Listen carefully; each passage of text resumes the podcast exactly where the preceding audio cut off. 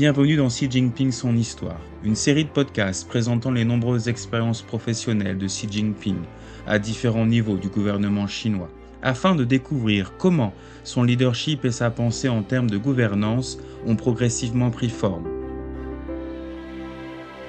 Bonus Épisode 1 Me regarder comme un homme ordinaire.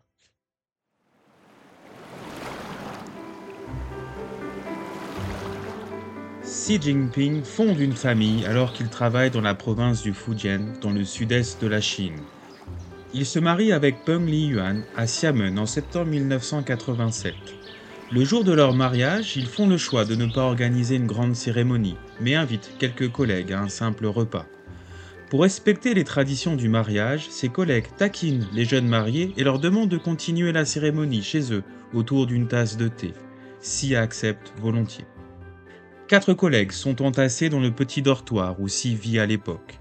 Les jeunes mariés se rendent vite compte qu'ils n'ont pas assez de tasses pour six personnes et improvisent en utilisant des bols comme tasses à thé de fortune. La mariée part acheter un paquet de bonbons dans un magasin voisin et les distribue aux invités en guise de joyeuses friandises de mariage. Désolé, nous n'avons pas préparé de souvenirs de mariage pour vous. En fait, une chanson suffirait, ça serait le plus beau des cadeaux. D'accord, je vais chanter une chanson pour vous tous. Des amis proches, un thé amical et une belle chanson. Rien de plus pour laisser un bon souvenir de leur cérémonie de mariage. La fille de Si est Peng, née à Fuzhou en 1992. Une photo de Si à vélo portant sa fille illustre bien leur vie heureuse dans la capitale provinciale du Fujian.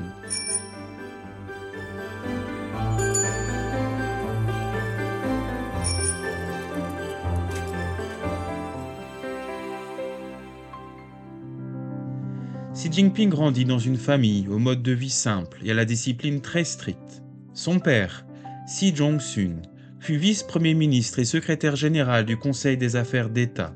Malgré cette position élevée, la maison d'enfance de Xi ressemblait à une maison ordinaire. En hiver, il stockait du chou chinois, des navets et des poireaux pour les manger pendant la saison froide. Quelques assiettes de cacahuètes, de noix et de bonbons sur la table du salon étaient réservées aux invités, comme dans les autres familles chinoises de l'époque. Pendant de nombreuses années, les plats servis sur la table de la famille Xi étaient des plats typiques du Shaanxi, tels que des petits pains de farine de maïs cuits à la vapeur, des légumes sautés et une soupe locale épicée. La mère de Xi, Xi Xin, avait elle-même déclaré que Si avait grandi avec ses petits pains à la farine de maïs. Si se souvient même que la plupart des vêtements qu'il portait dans son enfance lui avaient été donnés par ses sœurs aînées. Pour Xi Jinping, sa mère avait reteint les vêtements avec des motifs à fleurs en noir. Mon père était si économe qu'il en devenait sévère. Notre discipline familiale, stricte, était également bien connue. Sous l'influence de mon père, nous avons appris à travailler dur et à vivre de manière simple. Les parents donnent le meilleur exemple. Au fil du temps, Si devient une personne travailleuse et terre à terre, dotée d'une autodiscipline stricte.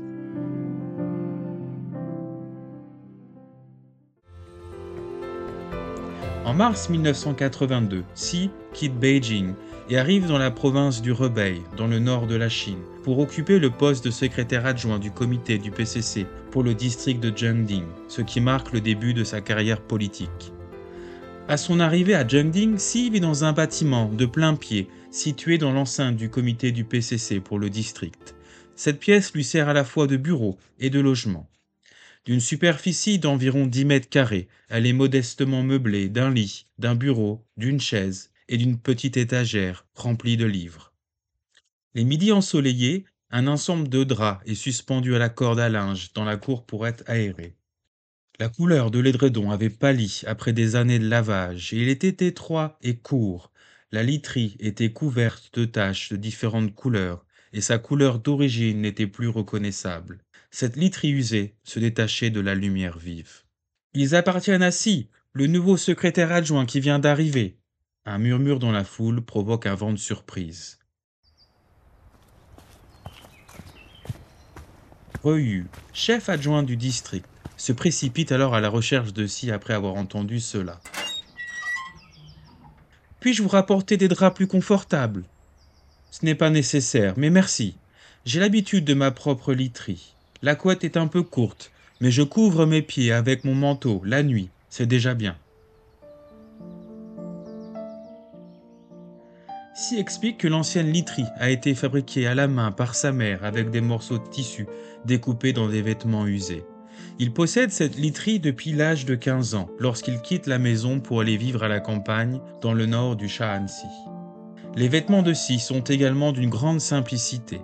Il porte souvent un manteau en coton en hiver, des chemises en été et un simple débardeur lors de ses inspections dans les zones rurales. Ses collègues qui travaillent avec lui pendant trois ans à Zhengding se souviennent. Nous ne l'avons jamais vu porter quelque chose de nouveau. Lorsque Xi Jinping arrive à Zhengding, les gens doutent que ce jeune homme, fils d'un haut fonctionnaire de Beijing, puisse supporter le mode de vie rural et surmonter les difficultés. Mais peu à peu, leurs inquiétudes disparaissent le mode de vie de Xi s'avère encore plus économe et plus simple que le leur. À l'époque, il n'y a qu'une seule cantine dans l'enceinte du comité du PCC pour le district. Les repas sont servis ponctuellement et n'attendent personne. Si, comme tout le monde, apporte sa boîte repas et fait la queue. Parfois, lorsqu'il est occupé à travailler et qu'il manque l'heure du service, il se contente de deux petits pains froids à la vapeur en guise de nourriture. Les installations de la cantine sont rudimentaires, il n'y a même pas assez de place assise.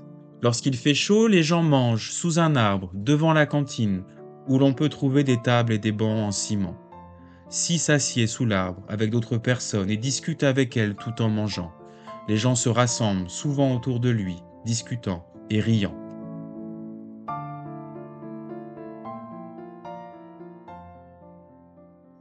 Depuis son plus jeune âge, si c'est toujours garder un style de vie simple et ne cherche jamais à obtenir de privilèges. Lorsqu'il travaille comme fonctionnaire local, il vit dans des dortoirs et prend ses repas dans des cantines, comme les autres membres du personnel. Ses bureaux sont toujours meublés avec le strict minimum. Il ne prend pas le bus s'il peut se contenter du vélo et ne prend pas la voiture s'il peut prendre le bus. Il voyage toujours léger et refuse toute réception spéciale lorsqu'il mène des recherches sur le terrain à la campagne. Il explique. Si je le voulais, je pourrais vivre beaucoup plus confortablement que la plupart des gens. Mais à quoi cela servirait-il? Si je pense trop à moi, je m'éloigne de plus en plus du service au peuple. Un fonctionnaire doit se concentrer sur la manière dont il peut servir le peuple pendant son mandat. Les fonctionnaires doivent se considérer comme des gens ordinaires et fixer des niveaux de vie aussi bas que possible.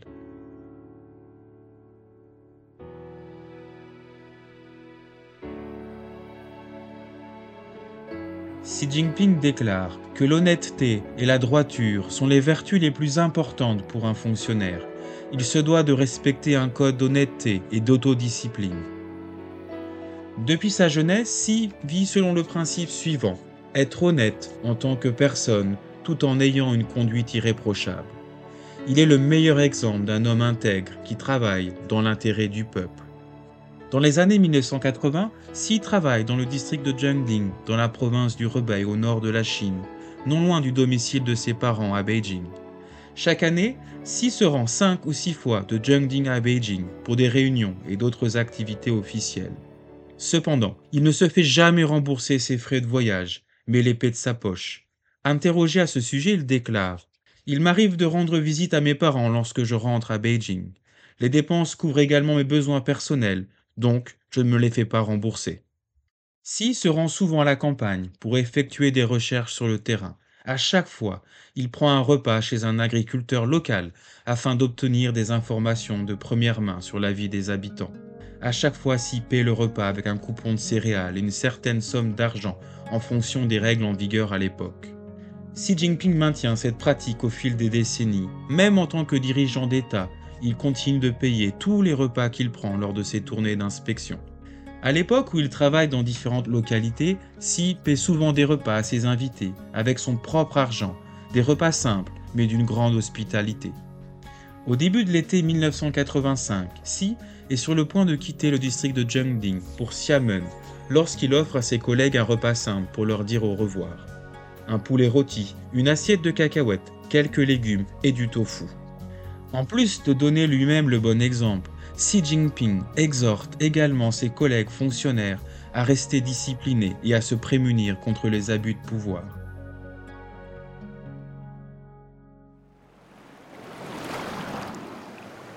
En juin 1988, Xi se rend à Ningde, dans la province du Fujian, pour occuper le poste de secrétaire du comité du PCC pour la préfecture de Ningde. À l'époque, la conduite des affaires officielles ou commerciales se faisait lors de banquets accompagnés de boissons à Ningde, comme si les affaires ne pouvaient pas être menées au bureau. Après avoir pris ses fonctions à Ningde, M. Xi établit des normes spécifiques pour les réceptions officielles à différents niveaux et publie des spécifications concernant les dépenses. La culture de la boisson bien ancrée chez les fonctionnaires locaux prend fin. M. Xi déclare que si les fonctionnaires ne donnent pas l'exemple en termes d'intégrité, ils ne parviendront pas à gagner la confiance de la population. Les fonctionnaires détiennent un certain pouvoir et sont plus susceptibles de commettre des erreurs lorsqu'il s'agit de gloire et de richesse. Si les fonctionnaires ne sont pas assez rigides dans leur autodiscipline, s'ils ne sont pas attentifs aux tentations qui les entourent, et s'ils ne cessent de prendre le risque de faire des choses qui ne devraient pas être faites, ils rencontreront inévitablement des ennuis. Au fil des années, Xi Jinping sait faire preuve de droiture et d'autodiscipline et impose également des exigences strictes aux membres de sa famille. Chaque fois qu'il change de poste, il rappelle aux membres de sa famille, à ses proches et à ses amis Vous ne pouvez pas vous engager dans des activités commerciales là où je travaille, ni utiliser mon nom à votre propre compte. Dans le cas contraire, il ne faudra pas me reprocher ma grande sévérité à votre égard. Si est également strict avec ses collègues fonctionnaires, où qu'ils travaillent, que ce soit dans le Fujian, dans le Zhejiang ou à Shanghai, il fait clairement savoir que personne n'est autorisé à chercher à obtenir des gains personnels grâce à ses liens avec lui et qu'il ne voit aucun problème à se faire superviser à son tour. Si déclare que servir en tant que fonctionnaire du gouvernement et faire fortune sont deux voies distinctes. Si l'on veut devenir fonctionnaire, il faut cesser de penser à gagner de l'argent. Et si l'on veut faire fortune, il faut cesser de penser à assumer une fonction publique. Comme le dit le proverbe, on ne peut pas avoir le beurre et l'argent du beurre. Monsieur Xi déclare que ce rappel pourrait contribuer à prévenir la corruption et la décadence des fonctionnaires et de leurs familles.